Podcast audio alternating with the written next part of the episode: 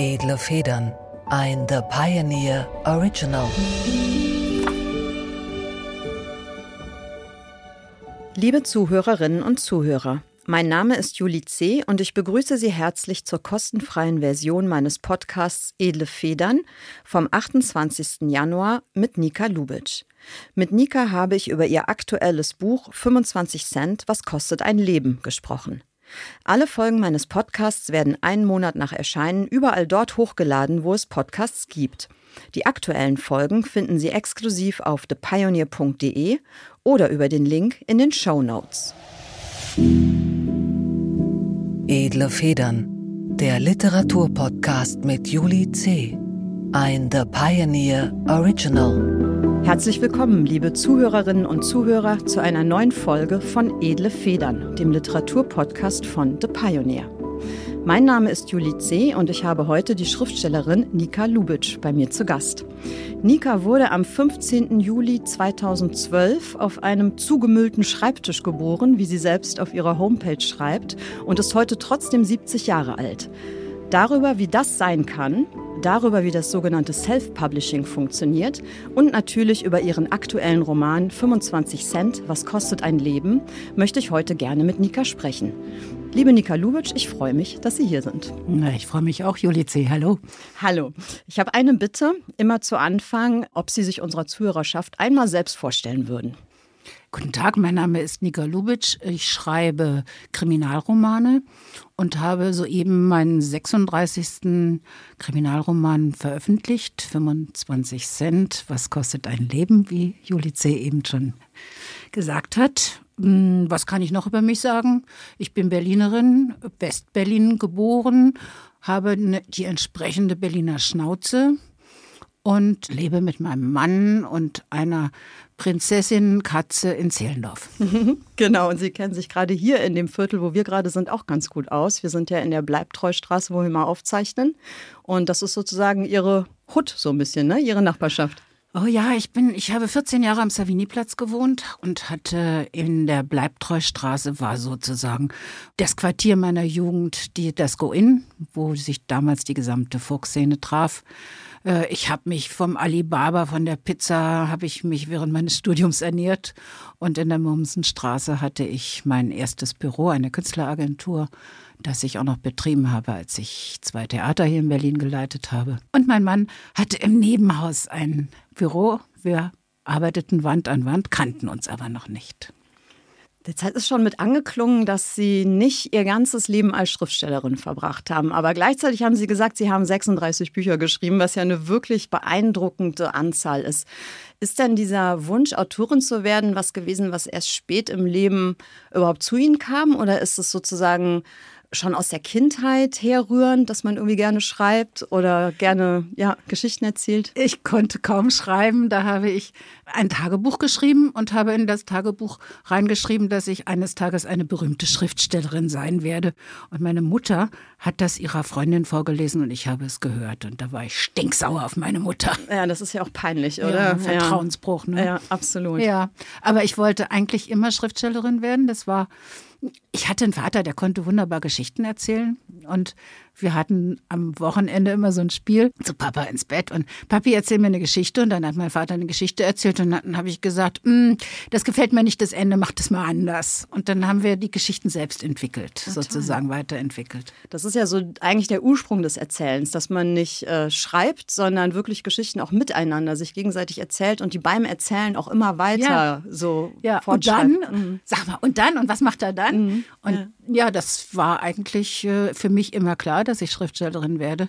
Aber das hat sich natürlich nicht so einfach dargestellt, wie ich mir das vorgestellt habe. Ich habe mit 17 mit einer Freundin zusammen meinen ersten hm, Roman, kann man eigentlich nicht sagen. Es war wir haben eine Parodie auf einen Kitschroman geschrieben, aber wirklich eine Parodie.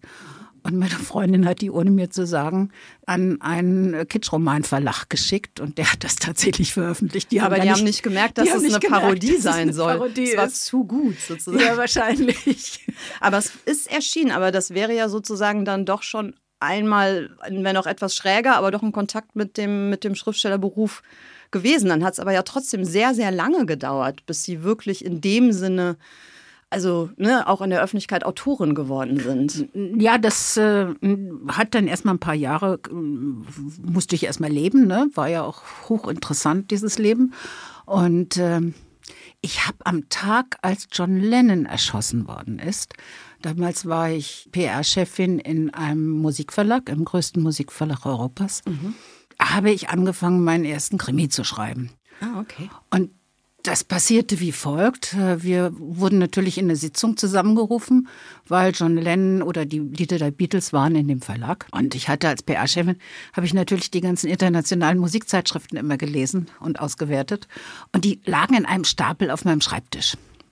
Und dann bin ich von der Sitzung zurückgekommen und bin irgendwie gegen den Tisch gelaufen. Und der Stapel kam ins Rutschen, fiel auf die Erde und ich habe alles aufgehoben und stellte fest, auf jedem Cover war John Lennon. Okay. Aber die Zeitungen waren nicht von diesem Tag, sondern es waren Zeitschriften, die gerade drei Wochen, zwei Wochen alt waren. Und ich dachte, scheiße, die wussten es. Und dann habe ich mich wirklich auf meinen Stuhl gesetzt, habe mich umgedreht, damals noch eine Schreibmaschine, habe Papier eingeklemmt und habe meinen ersten Kriminalroman geschrieben oder angefangen zu schreiben über den Tod eines Popstars. Ah, inspiriert von dieser kleinen Idee, die da genau. in dem Moment kam. Mhm. Und dann habe ich den auch zu Ende geschrieben, was damals noch mit äh, Schreibmaschine. Schreibmaschine, zehn Durchschlägen, radieren, mhm. ähm, Copy and Paste hieß schneiden und kleben. Mhm. Kenne ich auch noch. ja. Und den habe ich dann an alle Verlage geschickt, die überhaupt damals schon Krimis rausbrachten. Das war ja damals ja nicht so. Fertig war der Roman paar Monate später. Ja, und, so. Ja. Und dann kriegte ich die Dinger wieder zurück, äh, zusammengeklebt. Kein Mensch hatte das gelesen, mhm. ohne Begründung. Und äh, als einen Roman kriegte ich zurück, also ein Manuskript kriegte ich zurück mit einem Begleitbrief, in dem stand anbei Bugs-Tage zurück. Wir verlegen keine Kochbücher. Bugs-Tage. Mhm. Das heißt, es hieß Backstage ja. eigentlich. Ja. oh Gott. Oh und äh, dann habe ich beschlossen, dass ich doch vielleicht was Anständiges machen muss in meinem Leben. Okay. Weil ja. äh, mit Bücherschreiben, das habe ich dann einfach für viele, viele Jahre zur Seite gelegt. Ja, das, die Erfahrung machen ja auch wirklich unheimlich viele Autoren am Anfang. Also die Verlage, so sehr sie ja dann auch letztendlich den Leuten die Bücher bringen, funktionieren sie auch oft wie so eine Barriere zwischen ja. Autor und Leser das Buch kommt dann eben nicht zu den Kunden, weil das durch diese Barriere erstmal gar nicht ja. durchdringt. Ne? Also die Erfahrung machen ja wirklich sehr, sehr viele Autoren am Anfang. Also es war so und es war eigentlich, vielleicht war es auch gut, weil ich habe ja viele interessante und tolle Sachen in meinem Leben gemacht und die haben mir auch Spaß gemacht.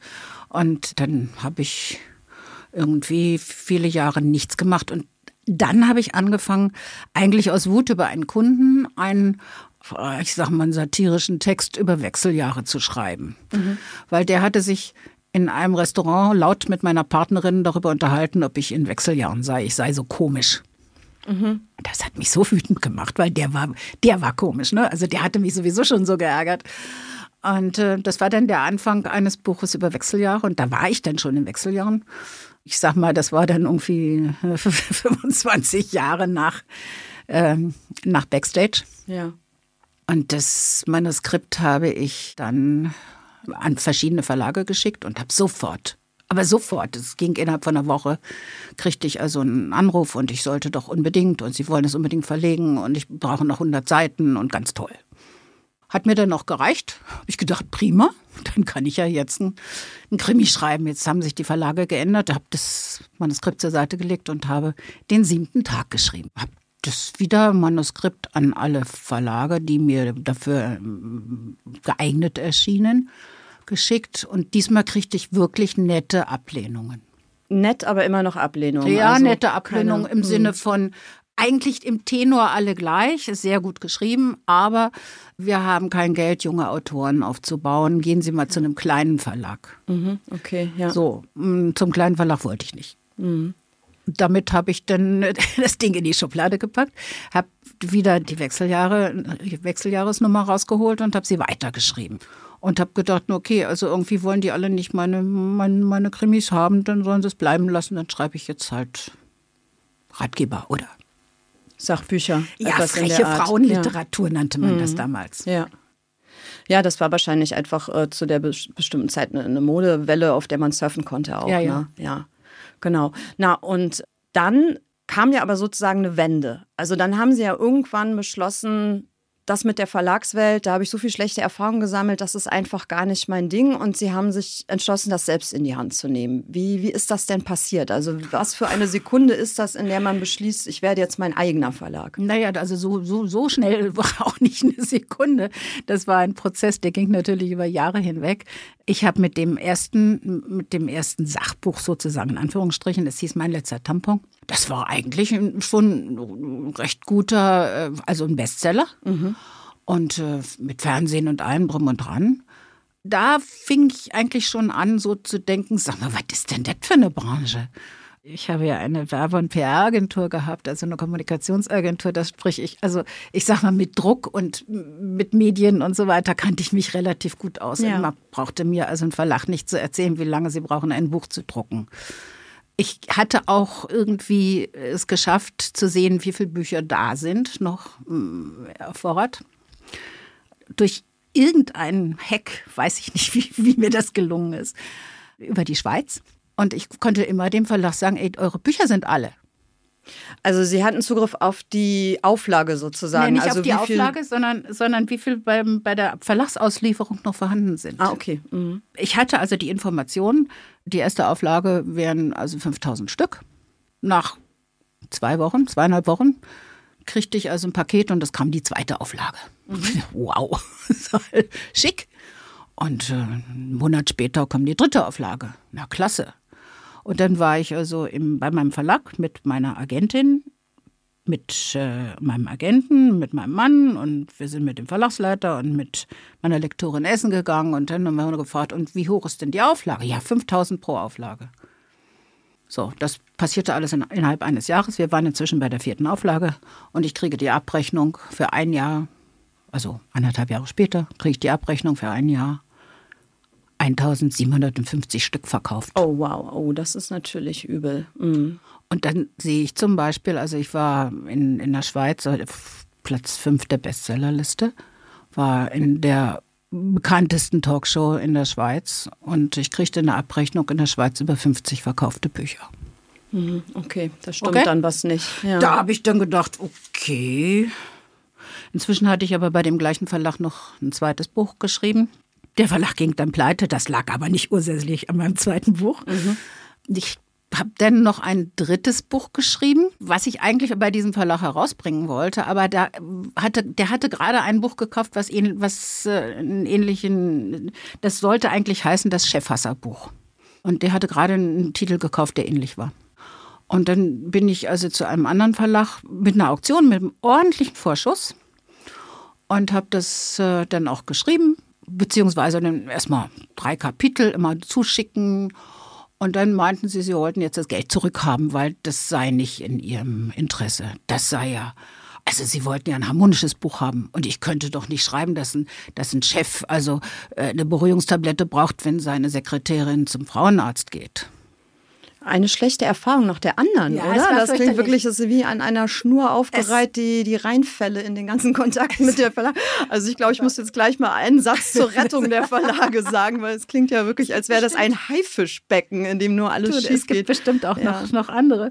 Und dann die Krönung war dann, dass dann noch mein Agent äh, mit meiner Kohle durchgebrannt ist. Okay, also das ist wirklich der absolute Albtraum. So, und dann, da habe ich dann gesagt, also okay, also mhm. brauche ich nicht. Ja, ja. Und dann habe ich erstmal ein, zwei Jahre gar nichts gemacht. Und irgendwie war ich dann, kam ich dann irgendwie, dachte ich, oh, ich muss jetzt mal wieder was schreiben. Also es war so ein Bedürfnis, ne? Und dann dachte ich, ich glaube, ich schreibe was, wo, ich schreibe immer das, worüber ich gerade schreiben kann. Und dann dachte ich, okay, ich schreibe jetzt über mein Leben, ne? Äh, wie war das? Äh, mein Vater wird 90, mein Mann hat Krebs und ich muss zum Friseur. Also so eigentlich die Erfahrung da einer Frau in der Lebensmitte. Ne? Habe ich auch ein, angefangen, habe äh, einen, einen, auch einen Agenten gekriegt dafür, ganz schnell, problemlos. Und dann, also hatte ich vorher zu Weihnachten, hatte ich ein Kindle geschenkt gekriegt von meinem Mann. Und ich bin so ein, so ein technischer äh, No-Nerd. Ne? Also mir gibt's ein, gibt's irgendein technisches Gerät, das geht kaputt. ja. Deshalb kriege ich also bestelle ich auch selber schon immer äh, zu allem, was in irgendeiner Weise drei Knöpfe hat, brauche ich immer nicht eine Bedienungsanleitung, sondern Sekundärliteratur. Oh Gott. Und habe mir also zwei Bücher äh, über, über, über Kindle, äh, ja damals kannte kein Mensch, ne? Über E-Books geholt und eins von Matthias Matting und eins von Ruprecht Frieling, wie man also das bedient, ne? Und in beiden stand drin, dass man auch selber hochladen kann. Das war zu Weihnachten. Wie gesagt, inzwischen hatte ich nun einen Verlag und äh, beziehungsweise einen Agenten und schrieb auch schon freundlich an meinem Sachbuch. Und dann sitze ich im Sommer an einem, einem Junitag sitze ich vom Fernseher, sitze, sehe einen Kindle-Spot und sehe, wie so ein Mädchen so mit Shorts, ne? Und eine Tasche hinten in den Shorts drin, da ist ein Kindle drin und ein Mann greift ihr so an Hintern. So, so ein, könntest du heute gar nicht mehr machen, so eine, so eine Werbung, ne? So was Sexistisches. Ja, stimmt, ja. Ich gucke hin und denke, Shorts. Short Stories. Hey! Ich habe jahrelang zum Üben, habe ich jeden Monat eine Short Story geschrieben. Wir waren da so eine Gemeinde von, von Leuten, die sich gegenseitig äh, rezensiert haben und gesagt haben, das musste besser machen Ja. und so. Und dann habe ich gedacht, das probiere ich jetzt mal aus. Es ist Sommer und was machst du am Strand? Dann nimmst du den Kindle und dann liest, Liest du Kurzgeschichten, Kurzgeschichten. So. Und dann habe ich das Ding hochgeladen. Also ne, war nicht einfach, ne? Also rein technisch wahrscheinlich Rein schon. Also ich habe es auch noch nie probiert. Oh, ich ich ähm, wusste auch nicht, also natürlich weiß ich inzwischen, dass es theoretisch möglich ist, aber es wäre nichts, wo ich je auf die Idee gekommen wäre, das einfach mal zu versuchen. Ich, Also hab, es ist ich musste es versuchen irgendwie. Und dann habe ich, haben die einen haben geschrieben, das musst du über YouTube machen und die anderen, da gab es also verschiedene Programme zum Hochladen. Ich habe mir alle gekauft und habe das alles gelesen und es klappte nicht, es klappte nicht. Und dann habe ich also irgendwo gelesen, einfach über Kindle einfach die, die, die Doc-Datei hochladen. Und das steht dann bei Amazon auch wirklich, also wenn man das jetzt suchen würde unter ihrem Namen oder unter Ja, ja, dem das Titel des, noch. des Buchs, dann findet man das. Das wird ganz normal aufgerufen. Ja, okay. Also ich, ich habe dann äh, überlegt, was ich für einen Titel mache. Ähm, wollte ich Strandgut nennen. Habe ich recherchiert, natürlich Strandgut gab es schon, also habe ich daraus Strandglut gemacht, habe ein altes Urlaubsfoto genommen, habe einen Titel geknallt. das war das Cover dann. war das Cover und dachte, und ja, vor Jahren hatte ich gelesen im, im Spiegel über äh, Second Life. Und dachte, gucke ich mir mal an. Ich bin ja neugierig, ne? Ich muss alles, alles gucken, angucken und ausprobieren. Und äh, da braucht man ja einen Avatar und einen Namen. Und dann ist da so ein Automat, wie so ein Spielautomat. Und da drückst du dann auf den Knopf und dann kam auf den Knopfdruck kam Nika Lubitsch raus. Fand ich Ach, toll. Das hat der Second Life äh, Genau, Avatar-Generator. Ja, genau. hat den Künstlernamen sozusagen Genau. ausgesprochen. Das war aber Jahre Auf vorher. den ersten also Auf beim ersten Mal drücken. Das beim ersten das, Mal drücken. Aber das war Jahre vorher. Und dann habe ich, weiß ich noch, dass ich damals einmal ein quer, durch, einmal quer durch den, den Raum gerufen habe zu meinem Mann, du Schätzchen, sollte ich jemals einen Künstlernamen brauchen, dann nenne ich mich Nika Lubitsch. Okay, und dabei ist So. es dann geblieben. Und das fiel mir dann ein, also habe ich dann Nika Lubitsch draufgeschrieben und habe das hochgeladen. Und es ging, es ging. Ich habe das, ich habe dann mein E-Book genommen. Das war ganz winzige Schrift. Es sah fürchterlich aus, aber es war drin. Es war mir völlig egal. Es war drin. Und gab es dann Abrufe? Also hat das, Ja, weil das, da das- war ich ganz, also man konnte, man konnte, das kann man auch heute noch machen, man kann, konnte es also, ich glaube, bis zu zwei Wochen umsonst geben. Und da habe ich gedacht, ach, dann gebe ich das mal mm, eine Woche umsonst. Aber die Leute müssen es ja finden. Oder Ja. war das Angebot, über welches Jahr reden wir jetzt gerade? Das war 2012. Zwölf. Also Im Sommer. War das noch we wahrscheinlich ja wesentlich, wesentlich kleiner? Wesentlich Als kleiner. heute, ne? Wesentlich kleiner. Also ich glaube, ich habe 72.000 Leute dazu gekriegt. 72.000 Downloads Äh, gab Nein, nicht. Nein. Nein, nein, nein. 72.000 äh, Menschen, die inzwischen ihre Bücher auf, auf Amazon hochladen. Sie haben 72.000 Self-Publisher rekrutiert. Ja, so Das ist ungefähr. ja eine Armee. So ungefähr. Ich weiß nicht, in wie viele Kameras und, und, und Mikrofone ich gesagt habe, ich liebe Amazon. Und versucht es einfach.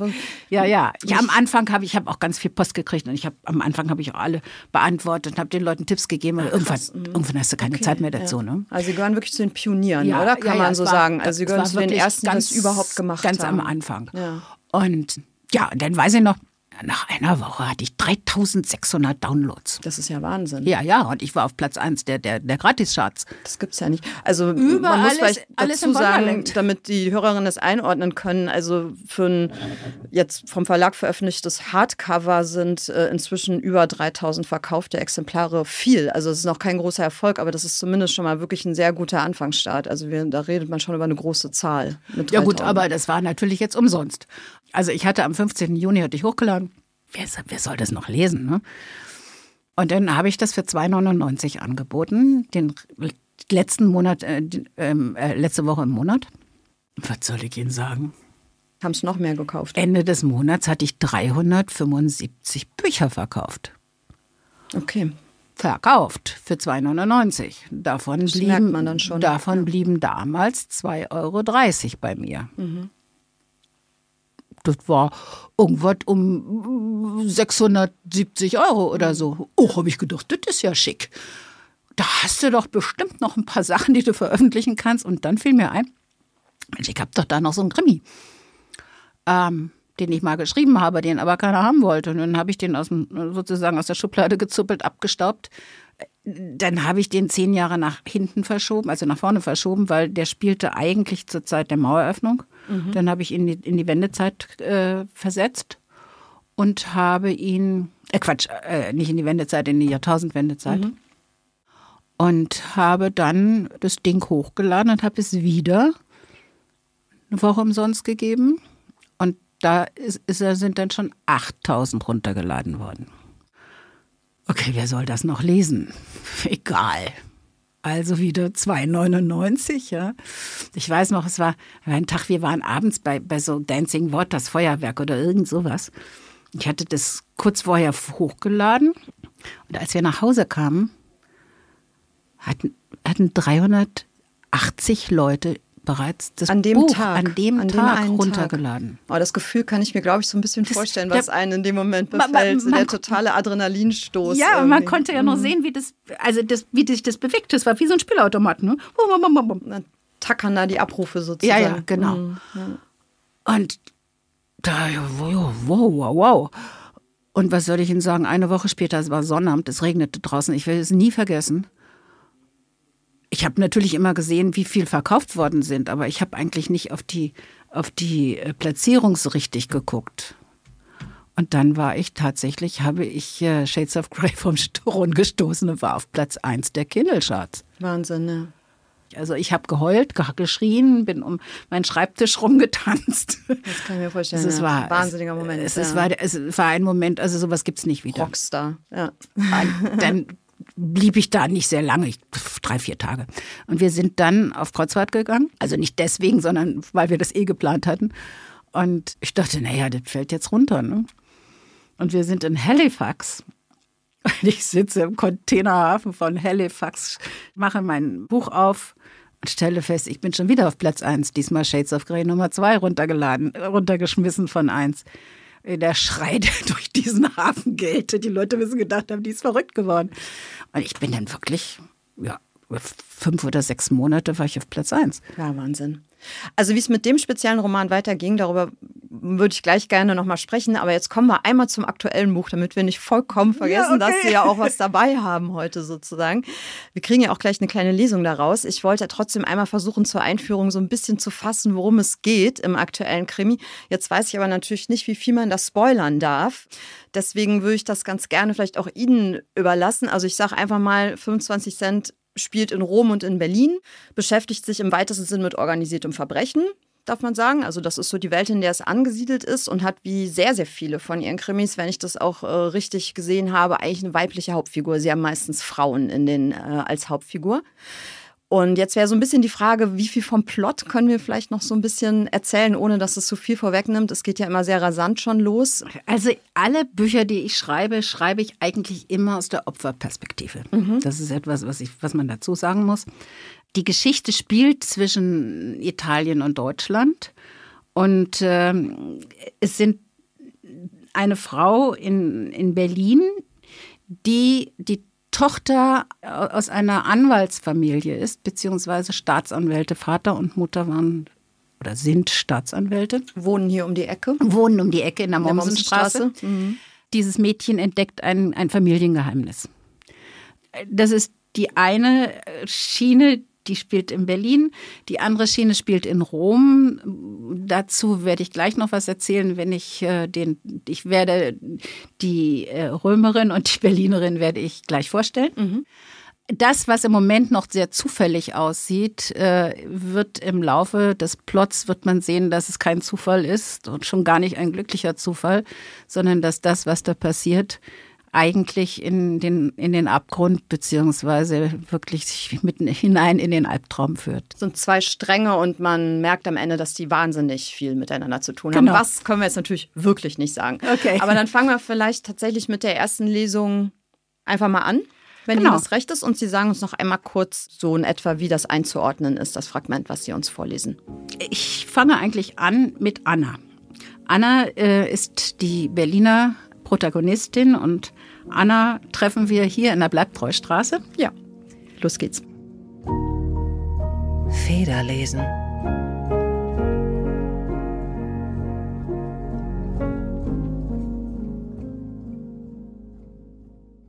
Anna saß im Restaurant Lubitsch und nippte an ihrem dritten Glas Wasser. Der Brotkorb auf ihrem Tisch war bereits leer.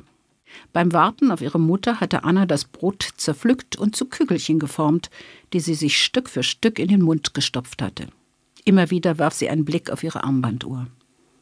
Wo blieb Mama? Die beiden waren in ihrem Stammlokal in der Berliner Bleibtreustraße zum Essen verabredet gewesen. Und zwar vor eineinhalb Stunden. Anna hatte ihre Mutter mehrmals die Voicemail vollgequatscht, aber sie reagierte darauf ebenso wenig wie auf die diversen WhatsApp-Nachrichten, die Anna ihr in den vergangenen eineinhalb Stunden geschickt hatte. Das sah ihrer Mutter gar nicht ähnlich. Nie hätte sie eine Verabredung versäumt, ohne abzusagen. Um halb neun reichte es Anna. Sie bezahlte die Flasche Wasser, entschuldigte sich wegen des Brotes und der Krümel und hastete mit einem mulmigen Gefühl in der Magengegend ein paar hundert Meter zur Wohnung ihrer Mutter in der Mommsenstraße. Der Schlüssel hing noch immer an ihrem Schlüsselbund. Anna hatte ihre ganze Jugend in der Belletage des gelben Jugendstilhauses verbracht. Ob Mama etwas zugestoßen war? Nachdem sie zur Sicherheit Sturm geklingelt hatte, schloss sie mit heftig klopfendem Herzen die schwere Haustür auf. Sie befürchtete, Mama auf der Erde liegend vorzufinden, ohnmächtig oder gar Schlimmeres. Die Angst raubte ihr fast den Atem.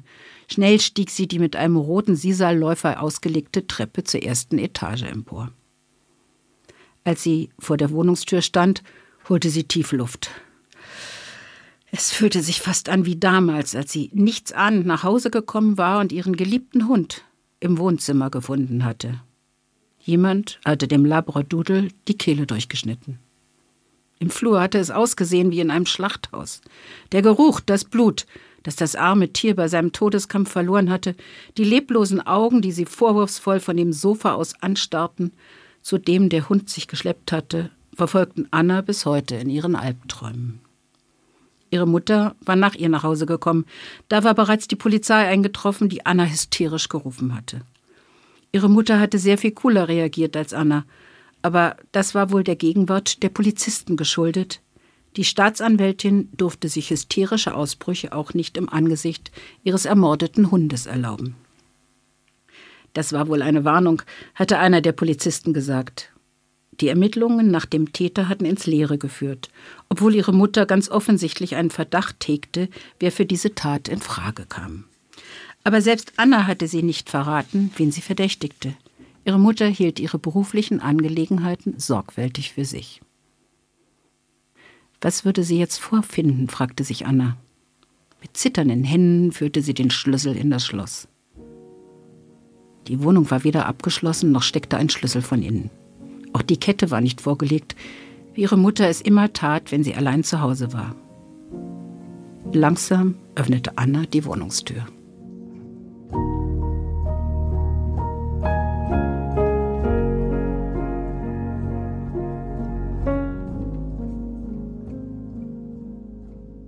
Vielen Dank, das ist ein richtiger Cliffhanger gewesen. Wir haben jetzt ja schon ein paar Mal gehört, dass Sie die Gegend, in der dieser Roman spielt, sehr gut kennen, also hier in Berlin, dieses Viertel. Und es gibt diesen Strang in Rom, wo unter anderem auch ein Fremdenführer vorkommt. Und ich habe im Internet gelesen, dass sie selber auch mal als Fremdenführerin gearbeitet haben. Und das legt jetzt natürlich sehr die Frage nahe, ob das bei Ihnen beim Schreiben so ist, dass Sie vor allem auch eigene Erfahrungen, biografisches Erleben oder was so sich im Alltag gerade ereignet hat, in die Bücher einfließen lassen oder die sogar darauf aufsetzen oder ob auch sehr, also ob Sie sehr viel erfinden tatsächlich. Naja, also irgendeinen Vorteil muss man als olle Frau ja haben. Je mehr man gelebt hat, desto Genau. mehr. Ich recherchiere zwar sehr sorgfältig, insbesondere nach Verbrechen und, und nach Technik und, und solchen Dingen, aber ich, meine Bücher spielen alle in Ländern beziehungsweise in Gegenden, in, der ich, in denen ich entweder lebe, gelebt habe oder sehr häufig gewesen bin. Ich habe natürlich den Vorteil, ich habe sowohl in äh, England gelebt, ich habe in Italien gelebt, ich habe in Frankreich gelebt und ich habe in den USA gelebt, sodass ich da ein relativ großes Spektrum habe. Ja. Und das ist richtig, ich habe mir mein Studium als Reiseleiterin verdient. Und deswegen gibt es auch diese Figur im Buch. Ne? Das ist kein Zufall, weil da sind dann noch immer so kleine Beobachtungen darüber. So aus dem Alltag gegriffen, das, was mir spontan hängen geblieben ist, war diese Beobachtung, dass in so einer Reisegruppe, die man dann so durch Rom führt, wo es voll ist und wuselt und chaotisch, am Ende immer einer fehlt. Albtraum. Und das ist der Albtraum. Albtraum. Und Ja. ich glaube, es war dann so ein älterer Herr, der dann Ja. immer verloren geht und dann die ganze Reisegruppe eine Stunde damit beschäftigt ist, den wiederzufinden. Am Ende sitzt der irgendwie im Bus und so Und ja, ja, spielt genau. auf seinem Handy rum oder irgendwas. Und ich dachte irgendwie so, das ist so eine typische kleine Sache, die man dann schreiben kann, wenn man das auch mal erlebt hat. Also wenn man weiß, wie sich das anfühlt. Das ist für mich auch ganz wichtig, dass ich aus dem Leben erzählen kann. Also ich würde zum Beispiel nie einen Roman schreiben. Also viele meiner Kollegen lassen ihre Romane in Amerika spielen. Weil es gut klingt oder weil gut, es gut, gut klingt. ankommt. Ja, Mhm. ich habe kein Problem damit. Ich lasse ich, ich habe meine lass meine äh, Romane auch in den US USA spielen, aber ich würde sie niemals als Protagonist äh, einen, einen Amerikaner äh, äh, hinstellen, Ja. sondern wenn, wenn ich ähm, wenn ein Roman von mir in Amerika spielt, dann ist die Protagonistin eine Deutsche.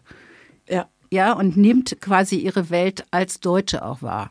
Und ich vermute mal, dass das jetzt nicht so identitätspolitische Gründe hat, nach dem Überhaupt Motto, was ist erlaubt, habe ich jetzt einfach mal so geraten, sondern dass es eher darum geht, dass sie halt als Autorin sich so stark einfühlen müssen in die Figuren, dass da eine gewisse Nähe sein muss und Ja. man sich das nicht zutraut, wenn man nicht mit der Figur auch irgendeine Form von Erleben, biografischer Hintergrund, Aufwachsen, also wenn man da nicht auch viel teilt.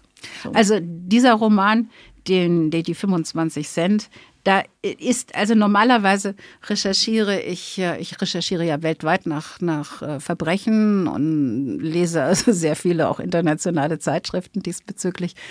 Ich lasse mich immer inspirieren von wahren Fällen. Dieser Roman, äh, diese 25 Cent, ist ein bisschen anders, weil da ist eine ganze Menge eigenes Erleben sozusagen drin ich habe ein- ein- eine Zeit lang in Italien gelebt und die Menschen, die ich dort beschreibe in diesem Roman, die habe ich in ähnlicher Form selbst getroffen. Äh, heißt ähnliche Form auch, dass sie mit der Mafia zu tun hatten? Ja. Oder? Ah, okay. Äh. Also, beziehungsweise, ich sage mal, äh, ich sage ja, äh, ich, ich sage, würde ich heute stark vermuten. Mhm, ja, okay. Wenn ich so eins und eins zusammenzähle, es es ist mir eigentlich erst beim Schreiben aufgefallen, dass ich gedacht habe, sag mal, hast du das eigentlich nicht gesehen? Das hast du gar nicht gemerkt, ne? Ja. Mhm. Ja, und so ein bisschen ist es im Roman ja auch, dass man sehr lange überhaupt nicht weiß, wer steht eigentlich wo. Und das ist so Teil auch der Spannung. Ja, ich schreibe zu den Büchern, die hier immer Grundlage für das Gespräch sind, immer so einen kleinen Klappentext. Den ist mal so einen alternativen Klappentext. Das habe ich natürlich für Ihr Buch heute auch gemacht und den würde ich jetzt einfach Machen Sie mal. Das ist vorlesen. schön. Nika Lubitsch ist ein Phänomen. Während die meisten Autoren froh sind, wenn sie alle drei oder vier Jahre ein Buch veröffentlichen können, schreibt Nika gleich zwei oder drei pro Jahr. Und das sind nicht irgendwelche in Serie produzierten Liebesromane, sondern spannende Thriller, die es sich zum Ehrgeiz setzen, Leser und Leserinnen jedes Mal mit einer neuen, ungewöhnlichen Story zu überraschen. Einmal findet eine Frau eine Leiche, die genauso aussieht wie sie selbst. Ein andermal schreibt ein berühmter amerikanischer Autor brutale Serienkiller-Krimis, die sich in der Realität zu wiederholen scheinen. Oder ein zwölfjähriges Mädchen stirbt an einem vergifteten Vanilleeis und nur ihre engsten Familienangehörigen sind dabei anwesend. Auch Nikas aktueller Roman 25 Cent, Was kostet ein Leben, basiert auf einer Szene, die aus einem Film von David Lynch stammen könnte. Eine junge Frau erhält bei einem Handtaschenraub am Trevi-Brunnen in Rom einen Schlag auf den Kopf. Als sie aus der Ohnmacht erwacht, leidet sie unter Gedächtnisverlust. Sie beginnt nach der eigenen Identität zu suchen und stellt fest, dass es die Frau, die sie zu sein glaubt, anscheinend gar nicht gibt. Danach möchte man einfach nur noch wissen, wie es weitergeht. Wir alle haben als Kinder so gelesen. Gierig, schnell, unersättlich, völlig absorbiert von einer Geschichte, die uns für ein paar Stunden aus der Welt herausgelöst hat, in der wir uns normalerweise aufhalten und uns ein Abenteuer durchleben ließ, bei dem wir alles andere, sogar die eigene Person mit ihren Sorgen und Nöten, vollständig vergaßen. Sich selbst vergessen zu können, gehört zu den wenigen echten Freiheiten, über die der Mensch verfügt. Wenn es gelingt, kann sich das anfühlen wie reines Glück. Genau das ist eins der großen Potenziale von Literatur, ihren Leserinnen und Lesern immer wieder das Glück dieser Freiheit zum Geschenk zu machen. So betrachtet ist das umfangreiche Werk von Nika Lubitsch wie eine gut bestückte Geschenkboutique. So. Das hast du aber schön gemacht. Danke. 36 Bücher und tatsächlich ja mit einer wahnsinnigen Bandbreite, nicht jetzt unbedingt an Themen, aber an diesen kleinen, raffinierten Einfällen. Also ich finde, das zeichnet ihr Werk wirklich aus, dass sie immer wieder schaffen, eine Idee dem Leser anzubieten, wo man sofort denkt, jetzt will ich wissen, was dahinter steckt. Also es geht nicht irgendwie langsam in irgendwas rein, sondern es sind immer Situationen, die einen total anfixen. Jetzt haben Sie schon gesagt, dass Sie auch viel echte Fälle recherchieren und zur Grundlage nehmen. Also das ist sicherlich eine Quelle.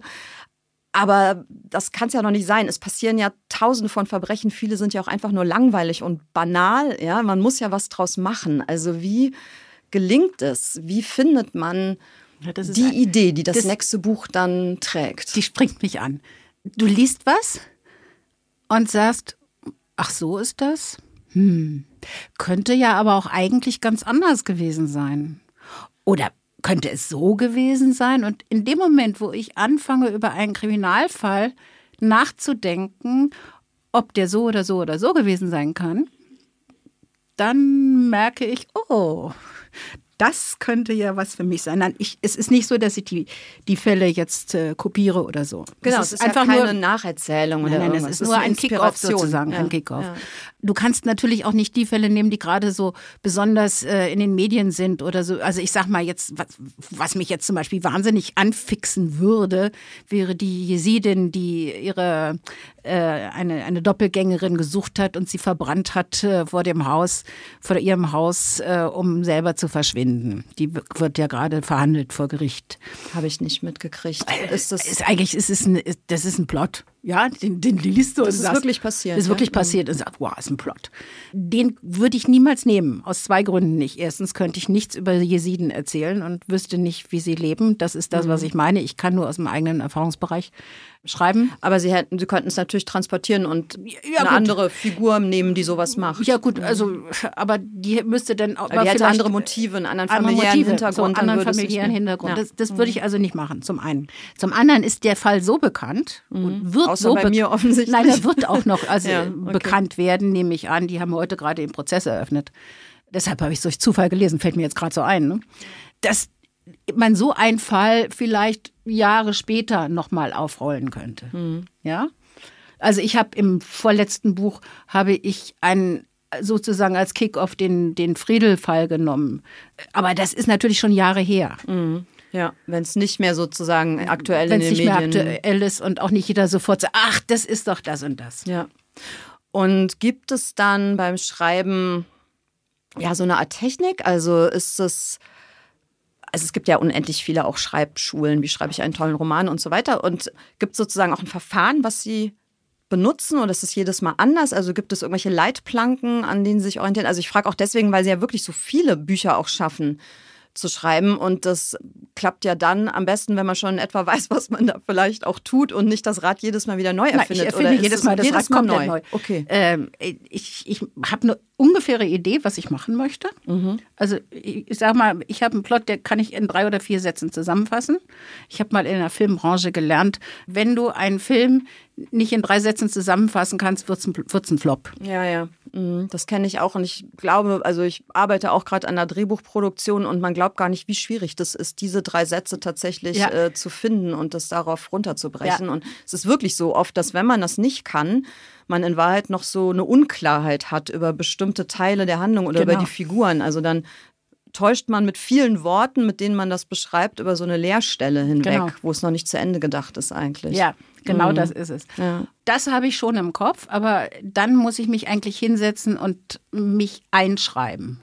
Das heißt, ich gucke mir dann, überlege, also ist klar, dass ich immer die Protagonistin ist immer das Opfer oder jemand, der mit dem Opfer verwandt verschwägert. Also irgendjemand, der einen, einen starken Drang hat, den Fall aufzuklären äh, und nicht Polizei.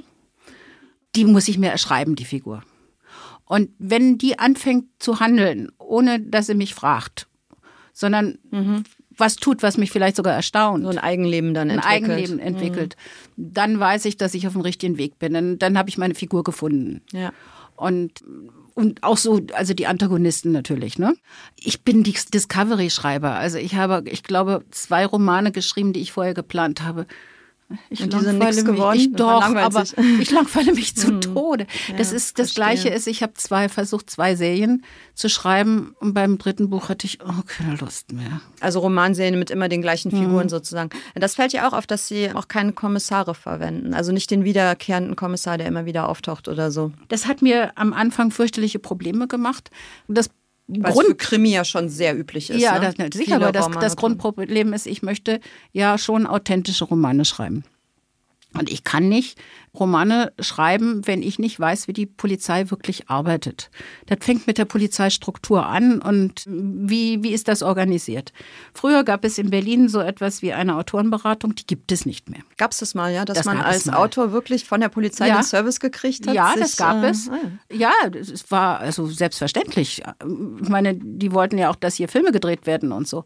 Natürlich gab es eine Autorenberatung und die ist abgeschafft worden und darauf sind die unheimlich sauer bei der Polizei. Und wenn du dann anrufst und wirklich nur eine Frage hast, dann äh, werden die richtig stinkig. Aber es ist ja auch nicht so, dass sie nichts über die Polizei wissen. Also man merkt das ihren Büchern ja schon an, dass sie ganz gut Bescheid wissen, gerade auch speziell über die Berliner Polizei, was ja in allen Bundesländern auch unterschiedlich organisiert das ist, wie das, das hier Punkt. funktioniert. Das ist das, das ist das Problem. Ich habe die Polizei deshalb eigentlich immer außen vor gelassen und ich kriegte irgendwann kriegte ich einen, einen Brief, also eine E-Mail von jemandem, der meinte, find, findet total toll meinen Roman, aber ganz ehrlich, so dumm sind wir bei der Polizei auch nicht. Mhm, okay. Mhm. Und äh, da habe ich zurückgeschrieben. Kommissar oder was? Ja, ja, war ein, ein, ein ehemaliger Mordermittler äh, von, aus Berlin, äh, der aber nicht mehr in Berlin lebt. Und er hat gesagt, wenn ich das nächste Mal in Berlin bin, können wir uns gerne treffen. Können Sie mich alles fragen, was Sie mich fragen wollen und ich gebe dann Auskunft.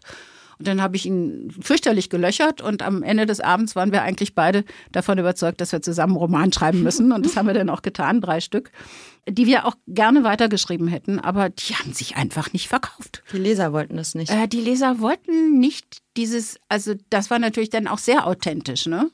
Ähm, also inzwischen kriege ich ja grüne Pickel, wenn ich, wenn ich Krimis sehe, weil ich weiß, so geht das geht nicht, das darf er nicht, das darf er nicht. Also alles das, was, was mir täglich in den Fernsehkrimis. Also weil sie nicht die Realität abbilden, ne? Die bilden nicht die. Realität. Also ich kriege das mal als Juristin bei Krimis, ja. weil auch die Gerichte, Staatsanwälte, also dieser Teil, den ich halt so ein bisschen kenne, natürlich auch oft nicht ganz authentisch dargestellt wird. Genau.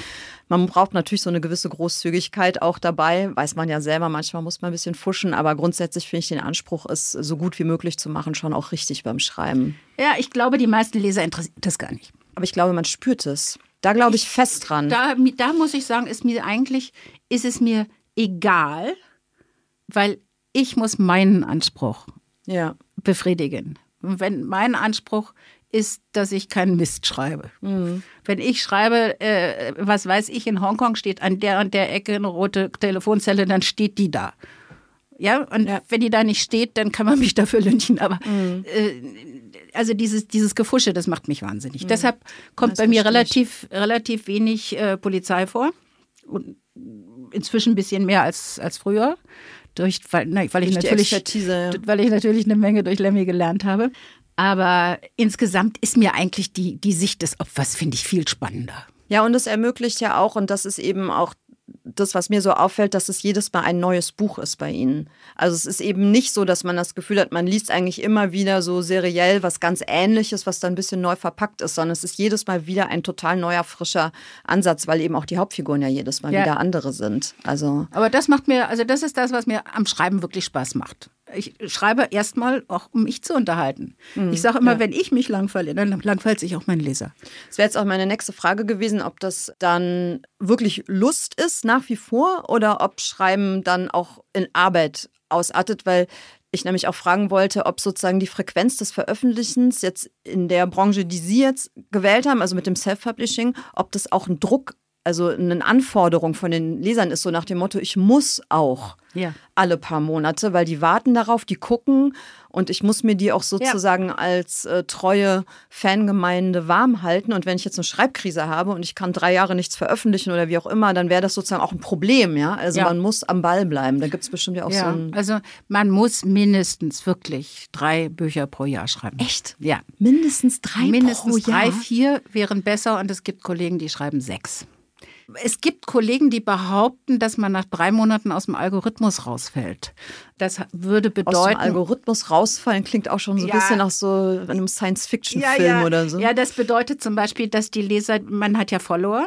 Mhm. Also man kann ja auf der, auf der Amazon-Seite kann man ja auf Follower drücken, dass die, wenn man drei Monate nicht veröffentlicht wird, dass die keine Mail kriegen wenn man alle drei Monate veröffentlicht, dann kriegen die eine, äh, eine Mail, alle, die da mal jemand hingedrückt haben, kriegen eine Mail, Achtung, das ist gerade neu erschienen von ja. dem Autor.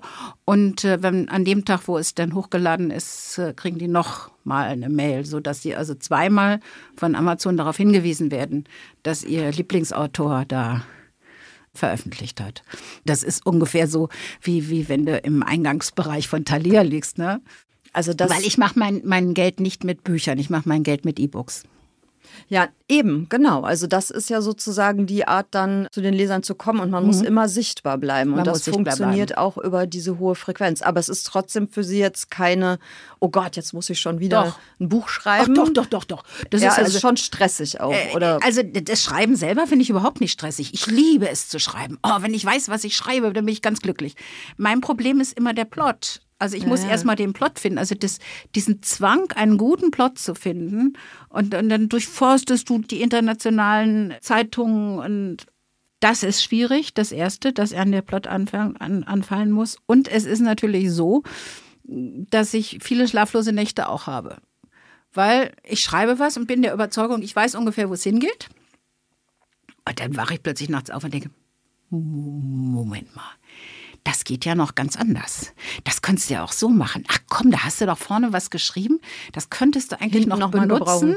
Das könntest du noch, ah, das hast du jetzt unterbewusst gemacht und dann mhm. gibt das Ganze nochmal eine ganz andere Aber Richtung. das ist eine schöne schlaflose Nacht, oder? Ja, bloß dann ist zehn man, Stück da hintereinander. Dann geht es irgendwann an die Substanz. Aber trotzdem liegt man dann ja mit so einem euphorischen Gefühl eigentlich im Bett, wenn einem sowas passiert. Ja, ich liege eigentlich immer mit meinen Büchern im Bett. aber es gibt ja auch diese, aber das scheint Ihnen dann vielleicht nicht so oft zu passieren, es gibt ja auch diese Momente, sowohl beim Plot konstruieren als auch im Verlauf der Schreibarbeit, wo einen auf einmal gerne auch nachts bei äh, Schlaflosigkeit so die Idee anfällt, das funktioniert überhaupt nicht. Entweder habe ich hier ein logisches Problem übersehen, da passen zwei Sachen überhaupt nicht zusammen. Wenn ich vorne das eine erzähle und hinten soll das so enden, das geht nicht. Also mir fällt jetzt kein konkretes Beispiel ein, aber einfach so ein Widerspruch, den man übersehen hat. Panikattacke, ja, die ganze Konstruktion funktioniert nicht. Das ist schrecklich. Oder einfach dieses Grundgefühl, irgendwie ist das nicht gut genug. Ja, also, irgendwie also dieses, dass es nicht gut genug ist, kommt, bekommt bei mir immer bei Seite 150. Immer auf derselben Seite. So ungefähr. Ne? Ja. Dann denke oh, das, das, ist alles ganz scheiße, was du geschrieben hast. Nein, dass, dass du nachts aufwachst und plötzlich denkst, oh Gott, das geht ja gar nicht. Mhm. Ich habe ein Buch geschrieben. Es ist eigentlich eins inzwischen meiner Lieblingsbücher. Es heißt Im achten Kreis der Hölle. Ich war schon auf Seite 250. Man muss dazu wissen, das war für mich schon viel, weil ich normalerweise eigentlich nur 200 Seiten Bücher schreibe. Mhm. Ich will gar nicht, weil ich faul bin oder weil ich so oft veröffentliche, sondern Ich selber lese nicht gerne lange Bücher. Ich möchte ein Buch in einer Nacht auslesen können oder an einem Sonnabend auf dem Sofa mhm. und mein Mann muss trotzdem noch was zu essen kriegen. Und das machen Ihre Leser auch, das liest man in den Kommentaren. Ja, also meine, Leser, meine Leser lesen immer in einem durch. In einem ja. durch. Mhm. Es, das, es wurde immer länger, es wurde immer länger und ich habe meine Protagonistin nicht aus Montreal rausgekriegt. Okay. Ich hatte, ich hatte die mit einem geklauten Baby nach Montreal geschickt. Ohne Papiere. Ah, okay, es gab ein, Sachproblem sozusagen. Es gab ein Sachproblem. Mhm. Also beziehungsweise die hätte, die hätte eigentlich schwanger, hochschwanger fliegen müssen. Ja, das aber geht bis sechs Wochen vor der Geburt, weiß ich ja, aus genau. eigener Erfahrung. So, danach nicht mehr. Danach geht's nicht mehr. Und ich habe die jetzt, die, die, die, die, die konnte mit dem Baby nicht aus Montreal raus. Mhm. Also aus Montreal schon, aber nicht aus Kanada. Und ich habe die Botschaft angerufen. Ich habe das Konsulat angerufen. Ich war völlig verzweifelt. Ich wusste nicht mehr, was ich machen sollte. Ich hätte die auch nicht in ein anderes Land oder so. Die, die war also jetzt in Montreal. Die saß in Montreal im Knast, weil sie in einen, in einen, einen Kriminalfall reingetappt ist sozusagen. Und ich wusste nicht, wie ich die da rauskriege. Ich habe die so richtig in die Scheiße reingeritten. Und dann habe ich also meinen Kollegen, wir, die, die Self-Publisher sind alle sehr, sehr gut untereinander vernetzt. Mhm. Und wir haben da auch so eine Gruppe, mit denen wir auch mehrmals äh, auf der Leipziger Messe ausgestellt haben.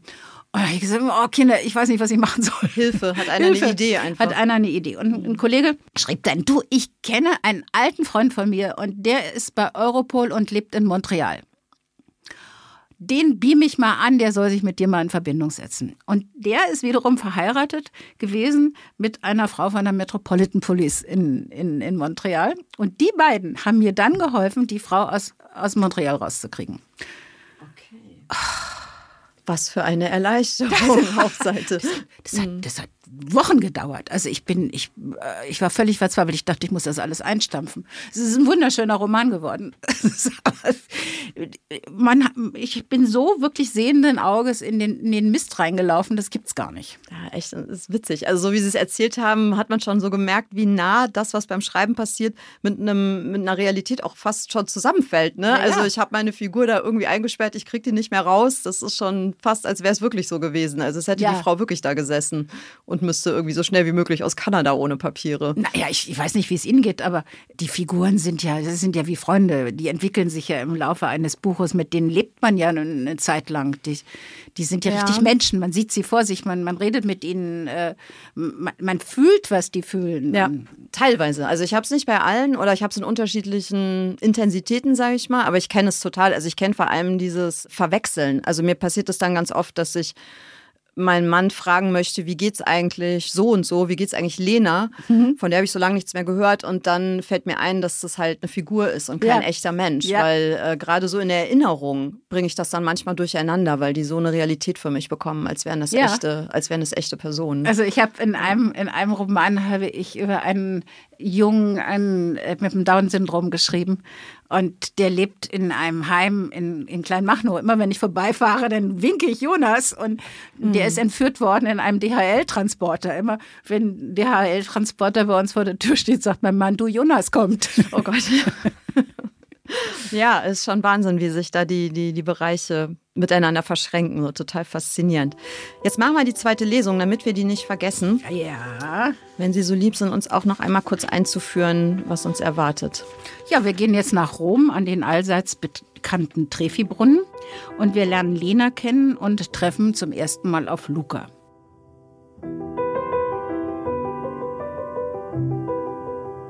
Federlesen. Zu diesem Zeitpunkt ahnt Lena noch nicht, dass die Begegnung mit Luca weder Zufall noch Glück ist, sondern sie mitten hinein in ihren schlimmsten Albtraum katapultieren wird. Wie Lena Rom liebte. Zum Abschied ihres Wochenendtrips ging es noch einmal zum Trefibrunnen. Sie wollte drei Münzen hineinwerfen, obwohl sie an diesem Sonntag lieber darin gebadet hätte wie einst Anita Ekberg in Fellinis La Dolce Vita. Die Legende besagte, wer eine Münze in den Brunnen werfe, der komme immer wieder nach Rom zurück. Nach zwei Münzen werde man sich in einem hübschen Italiener verlieben und drei Münzen versprachen eine baldige Hochzeit. Gegen einen hübschen Italiener hatte Lena nichts einzuwenden. Es war heiß, eigentlich viel zu heiß, um durch die staubigen Straßen der Stadt zu laufen. Doch ihr Flieger ging erst am späten Nachmittag, sie hatte also Zeit genug. Three Coins in the Fountain, Frank Sinatras Lied, hatte sich wie ein Wurm in ihr Ohr gebohrt, und so stand sie in der glühenden Mittagssonne vor dem antiken Brunnen und wollte in ihrer Handtasche nach Kleingeld suchen. Sie fühlte die fremde Hand in ihrer Tasche. Schrie sie? Wollte sie die Hand festhalten? Es ging alles so schnell, es gab ein Handgemenge, sie fühlte einen dumpfen Schlag auf den Kopf und das war das Letzte, woran sie sich erinnerte, bevor sie die Besinnung verlor. Als sie zu sich kam, lag sie auf kühlem Marmor, über sie gebeugt, besorgte Gesichter fremder Menschen, die in verschiedenen Sprachen durcheinander redeten. Lena verstand kein Wort. Aber die Polizei war da. Jedenfalls hielt sie den Mann in dem hellblauen Hemd aufgrund seiner Schirmmütze für einen Polizisten. Come stai oder so ähnlich, sagte der Mann. Es klang wie eine Frage. Lena wollte sich aufrichten, doch ein barbarischer Schmerz im Kopf ließ sie zurück auf den angenehm kühlen Marmor sinken. Sie sah, wie der Polizist etwas in ein Walkie-Talkie sprach. Die Kakophonie der durcheinanderredenden Menschen mischte sich mit dem Geplätscher des Brunnens und dem lauten Brummen in ihren Ohren. Sie schloss geblendet die Augen. Ihre Sonnenbrille war wohl heruntergefallen. Meine Handtasche, schoss es ihr durch den Kopf. Sie versuchte, den Gurt an ihrem Körper zu orten. Lena war keine dieser dummen Touristinnen, die auf Handtaschen seitlich oder gar als Rucksack auf dem Rücken trugen. Nein, sie hatte sich ihre Handtasche quer über die Schulter direkt vor den Bauch gezogen. Vor den Bauch? Lena tastete an ihrem Körper entlang. Keine Handtasche. Was war geschehen? Meine Handtasche, wo ist meine Handtasche? fragte sie auf Deutsch und versuchte sich erneut aufzurichten. Und mein Handy? Ein dunkelhaariger junger Mann in einem blassgrünen T-Shirt half ihr, sich aufzurichten. Er sagte etwas auf Italienisch zu dem Polizisten. Lena verstand nur das Wort Tedesca, was, wie sie wusste, hieß, dass sie Deutsche sei. Kannst du aufstehen? übersetzte der junge Mann die Frage des Polizisten. Ich, äh, ich, ich weiß nicht, gab Lena zu. Meine Handtasche, meine Handtasche ist weg. Calcuno le ha rubato la borsa, sagte der junge Mann zu dem Polizisten. Von dem nachfolgenden Redeschwall verstand Lena nicht ein Wort. Ich habe es gesehen, sagte eine ältere Frau auf Deutsch. Der Kerl hat sie umgestoßen und ihr die Handtasche vom Leib gezogen. Der junge Mann übersetzte für den Polizisten, der in ein Notizbuch kritzelte. Das Brummen in Lenas Ohren wurde lauter, sie spürte, wie Speichel sich in ihrem Mund sammelte. Sie beugte sich nach vorne und übergab das Hotelfrühstück den römischen Pflastersteinen. Ih! schrie ein Kind. She must have had a concussion, sagte jemand auf Englisch. Der Polizist hat bereits einen Krankenwagen gerufen, sagte der Mann in dem blassgrünen T-Shirt. Sie ist mit dem Kopf auf den Betonpfahl geknallt, hörte sie die Stimme der Frau, die sich vorab als Zeugin geoutet hatte. Der Polizist sagte etwas in seiner Muttersprache. Kannst du dich ausweisen? übersetzte der junge Mann. Nein, sagte Lena verzweifelt. In diesem Moment wurde ihr das ganze Ausmaß des Vorfalls bewusst. Ihr Ausweis, ihr Geld, ihre Kreditkarten, ihr Führerschein, das Rückflugticket und vor allem ihr Handy waren in der Handtasche. Sie hatte mit dem Smartphone Fotos gemacht und es in ihre Handtasche fallen lassen, um ein paar Münzen herauszusuchen. Du musst eine Anzeige aufgeben, damit du einen neuen Ausweis bekommst, erklärte ihr der hilfsbereite Mann im T-Shirt. Wie heißt du? fragte er für den Polizisten. Lena, Lena Breitenbach. Wo kommst du her? Aus Berlin. Und dein Geburtsdatum? fragte er. Lena sagte es ihm. Er rechnete nach. 25? Ja, ich auch, sagte er lächelnd, nachdem er für den Polizisten übersetzt hatte. Ich bin Luca. Luca aus München. Danke, dass du dolmetscht. Hast du den Dieb gesehen? fragte Luca. Nein, ich. Ich weiß nicht. Deine Handynummer für die Polizei? fragte Luca. Ich. Äh. Lena stellte mit Entsetzen fest, dass sie die vergessen hatte. Ihre eigene Handynummer.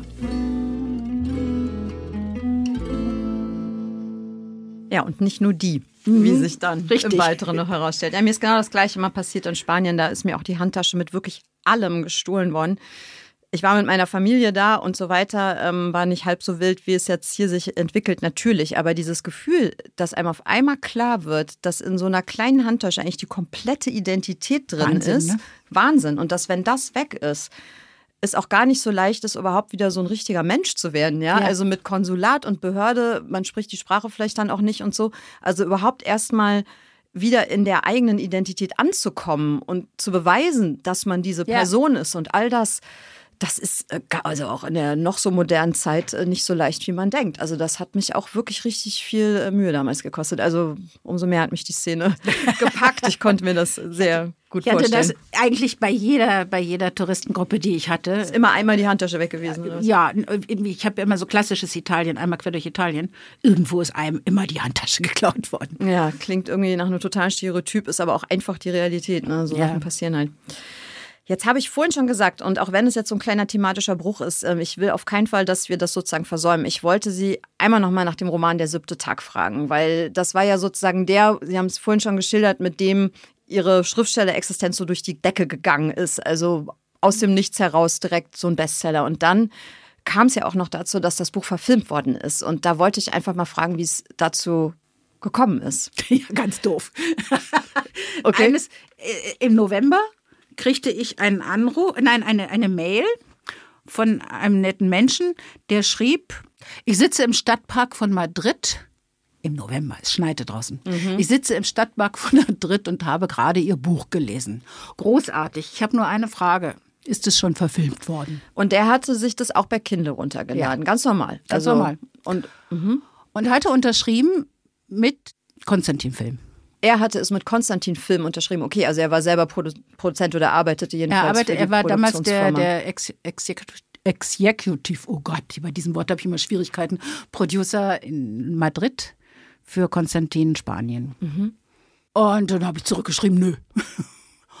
Und dann hat er geschrieben, darf ich Ihre Filmrechte vertreten? Ich sag, er hat geschrieben, ich weiß eigentlich nicht, wieso ich das jetzt sage, aber äh, das hat mir so gut gefallen, darf ich Ihre Filmrechte vertreten? Ich geschrieben, ja. Warum nicht? Ich meine, ich hatte ja nichts zu verlieren, ne? Ja, und vor allem gehörten ihnen die Filmrechte auch. Ja, sie gehörten Ja. mir. Die hatte ich natürlich Nicht dadurch, dass ich an, nicht Verlag an einen Verlag verkauft, verkauft, ja. hatte. Und dann kam der, also ich sag mal, kurz vor Weihnachten kam er nach Berlin und so ein kleiner Mann, ganz agil und nett und äh, mit so einem Oktavheftchen und hatte aufgeschrieben, wen er alles ansprechen will, weil er sagt, ich kenne Arsch und Frieda in der, in, der, in der Branche und das Buch muss verfilmt werden. Ja, und dann dachte ich, ja, mach mal. Hm, wir haben dann also einen Handshake-Vertrag gemacht, wie viel er kriegt, wenn also Wenn's klappt. Wenn's Mhm. klappt. Und hab ihn laufen lassen. Weil, hm, ne, hatte ja nichts zu verlieren. Und ich dachte, ich spinne. Ich kriegte ein Angebot nach dem anderen. Und zwar tolle Wow. Angebote, also wirklich äh, auch von Major Companies. Äh, und dann habe ich ähm, mir das angeguckt hatte auch selber noch ein paar Anfragen gekriegt. Das war ganz komisch. Das war plötzlich wollten alle dieses Buch verfilmen. Also hm. und dann habe ich mir gedacht, nee, Leichenberg ist mir eigentlich lieber als äh, Hollywood, weil ne, ich wollte ja in Deutschland. Und wie das mit Hollywood ist, das weißt du nie. Oder die, Ich hatte auch von meinem Verlag, ich habe ja inzwischen Verlage, ge- einen Verlag, der also die Taschenbuchrechte erworben hat. Ja. Und äh, der hatte mir gesagt, Filmrechte, das ist, äh, wenn die einer kauft, ja, das ist von, von 20 Wird eh nichts draus. Wird eh nichts Stimmt draus. ja auch, ist wird ja auch einer vielleicht so. verfilmt, aber Ja. da musste schon sehr Wenn viel überhaupt. Ja. Und dann dachte ich mir, na, Oliver Berben und, und Konstantin Film ist äh, vielleicht, äh, der hat ein gutes Standing bei, beim ZDF und ähm, das ist, war für mich jetzt so sozusagen die beste Option. Da habe ich gesagt, ja, ich würde dann gerne doch und so. Ja, dann haben die das, habe ich ganz viel gelernt, was da alles. Ich wollte ja nie Drehbücher schreiben. Ich wollte immer Bücher schreiben. Also Drehbücher interessieren mich nicht. Obwohl die Romane sehr filmisch sind von ihnen. Ja, aber ich, ich wollte. Sehr visuell auch. Ich, ich, für mich ist es wichtig, ein Buch zu schreiben. Mhm. Wenn ich finde, auch Menschen sollten Drehbücher schreiben, die Drehbücher schreiben gelernt haben. Ja, ja, das stimmt. Das sind zwei das verschiedene sind zwei verschiedene Dinge. Mhm. So. Und ich hatte so, sozusagen gar keine Ahnung. Ich wusste auch nicht, dass es zwei Verträge sind, dass es einen Optionsvertrag gibt und dass es einen Verfilmungsvertrag gibt. Und ich wusste auch nicht, dass es so verschiedene Honora Honorarmodelle gibt und habe mich dann, ich habe dann den Fitzek angerufen und gesagt, sag mal, kannst du mir nicht mal eine gute, gute Rechteagent, äh, einen Für die Rechtsanwalt, Filmrechte, ja, ja. hat er dann auch gemacht. Und äh, war nicht voll großartig zu verhandeln. Äh, also ich kriegte zwei Verträge und der Optionsvertrag und dann kriegte ich jedes Jahr irgendwie Geld für die Option. Und die wurde dann immer noch ein Jahr verlängert und noch ein Jahr Hat's verlängert. ewig gedauert Hat ewig gedauert, so? fünf Jahre Mhm. gedauert. Ja. Und ich habe eigentlich nicht damit gerechnet, dass ich. Ich sitze morgens, ich schwör's dir, ich sitze morgens auf dem Klo und denke, mein Buch wird verfilmt. Okay. Ich bin aufgestanden, bin an den Computer gegangen, habe eingegeben, Nika Lubitsch, siebter Tag und stelle fest, dass die schon die Casts haben. Das klingt ja fast mystisch. Und die haben definitiv, also ich kam dann, also ich sag mal, ein paar Stunden später kriegte ich eine Mail, äh, dass sie verfilmen werden und äh, Vertrag unterschrieben und äh, so. Ja, war ich natürlich absolut happy. Ja, Aber Wahnsinn. wie gesagt, mir ist äh, offensichtlich denken viele, viele meiner Kollegen und auch viele Menschen denken, das sei ja nur also das Größte, dass ein Buch verfilmt wird oder wenn man überhaupt verfilmt wird. Ich verdiene mein Geld mit Büchern. Also hauptsächlich mit E-Books natürlich. Ja, und das ist auch mal abgesehen vom Finanziellen, finde ich, es ist toll und irgendwie auch ein Ritterschlag oder ein Adels, so ein, kleiner Adelstitel, wenn eine Verfilmung wirklich funktioniert. Aber es ist ja auch was anderes hinterher, oder? Ging Ihnen das auch so? Das also überhaupt es ist nicht ich das. Ich durfte, ich durfte ja zum, zum, zum Set durfte ich einmal, ne? Also auch, oh, es war schon, also mit Genehmigung und was weiß ich. Und da musst du unterschreiben und das dürfen die Fotos nicht gemacht werden und die Fotos nicht gemacht werden. Okay. Und dann hatte mir der, der, der Executive Producer, ich, also ich übe noch ein bisschen, merkst du? Mhm, aber wird besser. ähm, äh, haben wir also vor der Tür gestanden und er sagte, du, also ich muss dir, ich muss Ihnen was sagen. Es spielt nicht in der Karibik. Also ein Teil des Buches spielt in der Karibik. Ich sagte, das habe ich mir gedacht, das ist viel zu teuer in der Produktion. Mhm. Er sagte, es spielt aber auch nicht in einem Gerichtssaal. Was nun im Roman schon der, also eigentlich Ja, der hauptsächliche ja, oder ein- wichtigste, also die einer der wichtigsten Handlungsorte Die Hälfte ist. des Romans spielt in einem Gerichtssaal, die andere Hälfte spielt in der Karibik. Also da war, ach, schwante mir schon, dass das Buch relativ gar nichts mehr mit dem Film zu tun hat. Der Produzent fragte, also schrieb dann, ich, gucken Sie sich mal den Film an, ich bin gespannt, was Sie dazu sagen. Und da kann ich nur sagen, ja Leute, ihr habt das daraus gemacht, Was ihr halt machen wolltet. was ihr machen oder? Wolltet. Mir war klar, Hat dass Ihnen denn gefallen? mir hat das der Film gefallen. Der hat mit dem Buch relativ wenig zu tun. Also Mhm. es gab einen Fehler in dem Film. Da hat, das hat mir richtig, oh, ich sag mal, Kinder, oh, Was war das? die haben also ein Notar an der Konto nicht, nicht vernünftig erklärt. Okay, das ist schon ein sehr spezieller Fehler. Ja, gut, aber das. äh, Was ein das, Notar an der Konto ist, wissen, glaube ich, die wenigsten. Ich glaube, es interessiert eigentlich auch Ja, doch, niemanden. aber da ist- es ja, ja da ein spielt es in dem- natürlich ein in- Knack, ist ein in Knackpunkt für die, Ding. für die Handlung. ja. Und äh, also das, wo ich dann sage, oh Gott, da sitzen jetzt Tausende von Rechtsanwältinnen, ja, und, und schreien, sich. ja. ja. Das Äh, ist mir nicht aufgefallen. Ich habe es geguckt, ähm, ich mochte den Film ehrlich gesagt nicht so, Mhm. muss ich sagen. Also ich mochte das Buch sehr gern, aber der Film hat mir nicht so gefallen. Ich fand es hat auch ein ganz anderes Tempo, eine andere Atmosphäre. Ja. Es, also vielleicht hätte es mir besser gefallen, wenn ich das Buch vorher nicht gelesen hätte, dann hätte ich so eigenständiger ist- geguckt. Aber das ist diese klassische Verfilmung von einem Text, den man vorher schon gelesen hat, mit dem eigenen Bild im Kopf. Das ist meistens. Manchmal ist es näher dran, manchmal ist es weiter weg. In dem Fall war es zumindest von meiner Vorstellungswelt relativ weit weg und deswegen hat es mir dann ein bisschen Schwierigkeiten bereitet. Was mir Aber es war erfolgreich, ne? Also die haben, sehr glaube ich, eine tolle Quote gehabt. 6,4 und, äh, Millionen haben es gesehen. Das war gut. Ist auch wiederholt worden. Äh, Leider die letzte Wiederholung haben sie gestrichen. Äh, Wegen Corona oder keine Ahnung. Äh, Es, es war angekündigt und kam nicht. Ich nehme aber an, sie werden es nochmal wiederholen. Nein, das Einzige, was mir, was, was mich eigentlich, aber das war mir vorher klar, dass die im ZDF das streichen werden. Sie haben eigentlich die Auflösung geändert. Weil ich habe ja noch so ein Schweineschwänzchen hinten dran, wo klar wird, was tatsächlich passiert ist. Und das war sicherlich moralisch für, den, für einen deutschen Sender nicht vertretbar. Ja, die haben dann natürlich auch eine sehr spezielle Agenda, was sie den Leuten zumuten. Jetzt haben wir so eine wahnsinnige Erfolgsgeschichte von Ihnen gehört, wo vieles so ein bisschen klingt wie Wunder, so aus so, wie so, so Märchenautoren, Märchenland. Das würde ich Sie als letztes trotzdem gerne noch fragen. Inzwischen hat sich Self-Publishing ja auch doch viel stärker ausgebreitet. Es gibt immer mehr Leute.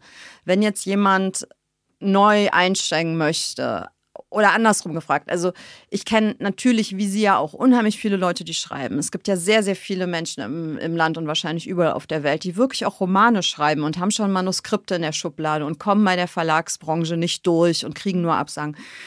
Ich rate denen inzwischen dann auch manchmal so, versuch's doch mal mit Self-Publishing, aber ich weiß überhaupt nicht, was ich da sage, weil ich mich damit nicht auskenne und habe dann manchmal so ein schlechtes Gewissen, etwas zu empfehlen, was ich gar nicht kenne. Was machen Sie? Also raten Sie Leuten dazu, dann probier's doch mal mit Self-Publishing. Aber unbedingt. Und was sagen Sie dann noch? Also was würden Sie jemandem sagen, der sein heißgeliebtes Romanmanuskript hat oder vielleicht auch schon mehrere und äh, bei keinem Verlag gehört wird damit und der aber so gerne an die Leser ran möchte. Also was wären so die... Dann sage ich, geh mal ins Internet und schau mal in die Self-Publisher-Bibel von Matthias Marting. Da steht alles drin, was du wissen musst, rein technisch und auch was Marketing betrifft. Erstens. Zweitens, wenn du mit einem Buch rauskommst, solltest du schon das zweite in der Schublade fertig haben. Falls es klappt, muss man schnell sein. Ist ja, es das? Also du brauchst quasi immer drei Monate dazwischen. Und der erste Roman, es ist, glaube ich, heute wahnsinnig schwierig, mit dem ersten Roman nochmal so, einen, so einen Erfolg zu haben, wie ich. Aus dem Kalten äh, raus sozusagen. Ich habe also von dem ersten Roman allein in Deutschland 400.000 Stück verkauft innerhalb von. Ne? Also das kriegst du heute nicht mehr. Also das glaube ich, das zu ist viel Konkurrenz sozusagen, weil es auch zu viel Konkurrenz, groß ja. geworden ist. Ja. Aber man kann immer noch gut von leben. Also mein ein ehemaliger Volontär von mir ist jetzt seit zwei Jahren dabei und der ist gut, hat jetzt seinen Job zum Teil gekündigt, weil er dann inzwischen von seinen Romanen auch leben kann. Weil aber jetzt nicht alle die Bibel lesen, die Self-Publisher Bibel, gibt es so, gibt's konkret ein, zwei Sachen, die Sie sagen würden, was muss man beachten? Also wie muss man vielleicht zum Schreiben stehen? Was für ein Typ Autor muss man überhaupt Ah, sein, damit ja. es taugt? Oder was für eine Sorte Text eignet sich überhaupt? Könnten Sie da noch ein, zwei konkrete Tipps Ähm, einfach mal so Ja, uns also geben? du musst selber wissen, wer du bist. Es gibt Menschen, die sitzen sich gerne in einen Zug und es gibt Menschen, die fahren gerne Auto. Wenn du gerne Auto fährst, dann bist du richtig im Self-Publishing. Wenn du dich lieber fahren lässt in einem Zug, dann sollte man zu einem Verlag gehen. Ah, okay, man muss so ein bisschen so ein Unternehmertyp sein. Man sollte ein Unternehmertyp sein. Man sollte auch wissen, dass man Risiko eingeht. Denn du musst auch schon ein bisschen Geld investieren und in die Hand nehmen, um Werbung zu machen. Okay. Zum einen, du solltest von Anfang an dir eine, eine gute Infrastruktur aufbauen. Das heißt, du brauchst einen guten Lektor. Ich habe, glaube ich, die bekannteste und beste Lektorin Deutschlands. Die hat äh, Fitzek, die hat Inni Lorenz, äh, alle Bestseller-Autoren sind sozusagen bei ihr. Ich habe, ähm, du brauchst einen gut jemand, einen guten Korrekturleser. Ja. Du brauchst, also ich brauche jemanden, der das technisch für mich hochlädt. Also nicht hochladen kann ich selber, aber der, der das fertig macht. Also auch die Grafik. ja, die Cover Grafik, Cover, Cover, du brauchst einen guten Coverdesigner. Da habe ich natürlich ein Problem mit diesen blöden Zahlen. Ne? Die Leute kaufen keine Bücher von mir, die keine Zahlen haben. Das ist zum Verrücktwerden. Ja, Deshalb wenn man das ich, einmal als Marke ich- etabliert ich, hat. Ich hänge an diesen aber blöden es gibt Zahlen. ja sehr viele Zahlen. Also Sie können ja auch noch Ja, äh, ja das langs- Buch eine Milliarde 289 Ja, ja klar, aber Millionen. es sieht doch auch irgendwie blöd aus. Und ähm, ich würde schon gerne mal ein richtig schönes Cover machen, aber es, äh, ich habe mich da einfach richtig in Auf eine Ecke Zahlen laviert. Okay, komme ich nicht raus. ja. Also gute, einen guten Coverdesigner. Und du solltest gute Anreißer schreiben können. Am besten. Anreißer sind kleine Ja, die Pitches die oder Pitches, die kleine- Pitches, genau. Ne? Und am besten äh, wirklich im Internet gucken und sich mit anderen Self-Publishern, äh, da gibt es Gruppen, Self-Publisher Pro, wo man, wo wirklich die Leute sich untereinander austauschen. Was funktioniert, Ah, ja. was funktioniert nicht. Und das, das die ist Self- kein Haifischbecken, die helfen Nein, sich gar nicht. Die sind total, also das ist, äh, ich habe in meinem ganzen Leben nie so nette Kollegen gehabt wie, wie im Self-Publishing. Wir kennen uns natürlich die meisten von Messen und, und, und Treffen. Wir feiern zusammen. Wir haben Hochzeiten gefeiert. Wir haben Beerdigungen zusammen begangen. Wir treffen uns äh, zwischendurch. Wenn die in Berlin sind, kommen sie zu mir. Also das ist, äh, das ist eine ganz, ganz nette Szene, muss ich sagen. Aber es sind alles Menschen, die en- entweder in anderen Berufen sehr erfolgreich sind, schon gewesen sind, oder Unternehmertypen. Mhm. Ja, verstehe ich. Man macht halt alles selber. Das ist Ja. einfach schlicht die Formel. Ne? Und du, du musst dich auf dich selbst verlassen können. Und das ist natürlich, gerade wenn man anfängt, ah, du kriegst kein Feedback, du hast keine Ahnung. Ne, ob das gut ist oder nicht gut. Und du musst auch vor allen Dingen, und das ist, das ist ja etwas, das kennen Sie natürlich auch, die Rezensionen, die man dann so liest auf seine Bücher, muss man auch aushalten. Ja, aber das ist ja immer so. Manche ja, lieben es, manche hassen es und psychologisch muss man das irgendwie wegatmen. also so ein Coach, äh, gut, wenn man mit dem auch verheiratet ist oder so, den ja. braucht man auch immer noch. Also wenn du am, wenn du am Anfang stehst und, und das erste Buch, also ich weiß Klar, nicht. Ist im Internet wahrscheinlich auch noch, häss, noch oh, hässlicher. Es ist, es ist schon manchmal, es ist schon heftig, ne? Also und ich habe festgestellt, also nur als Trost für alle, ich habe festgestellt, die Bücher, die richtig gut gelaufen sind, also die ich jetzt wirklich für mich als Bestseller, ich, ich sag mal so, für mich ist ein Bestseller so ab 100.000. Ne? Äh, ein der, Satz, der viele belletristische Autoren erbleichen lässt. ähm, der, äh, da kannst du sicher sein, die haben nur vier Sterne. Mhm. Die sind also von einigen. Und die, die weniger gut gelaufen sind, die die sind bei 4,7 oder so, 4,8. Es, also es, es ist nicht eine Frage, ob, äh, ob das nun allen, es kann nicht allen gefallen. Das ist, ich meine, ich sage mal ganz ehrlich, es, ich, mir gefallen auch nicht alle Bücher von meinen Lieblingsautoren und es kommt auch immer darauf an, in was für einer Situation man ist. Wenn man gerade mal schlechte Laune hat und einem eine Loss über die Leber gelaufen ist, dann denkt so, was ist denn das für ein Scheiß, was ja. ich hier lese? Ach, ich habe keine Lust ne? und hast keine, keine, keine Geduld. Ja, es kann nicht allen gefallen, aber man bleibt mit Freude bei der Sache. Jedenfalls bei Ihnen ist das ja ganz offensichtlich der Fall. Vielen, vielen Dank für die vielen Einblicke, dafür, dass Sie hier waren, dass Sie uns unterhalten könnten. Hat mir großen Spaß gemacht. Vielen, vielen Dank, dass ich kommen konnte. Das hat mir sehr viel Spaß gemacht. Und außerdem bin ich mich ein großer Fan von Juli C. Dankeschön. Edle Federn, der Literaturpodcast mit Juli C. Ein The Pioneer Original.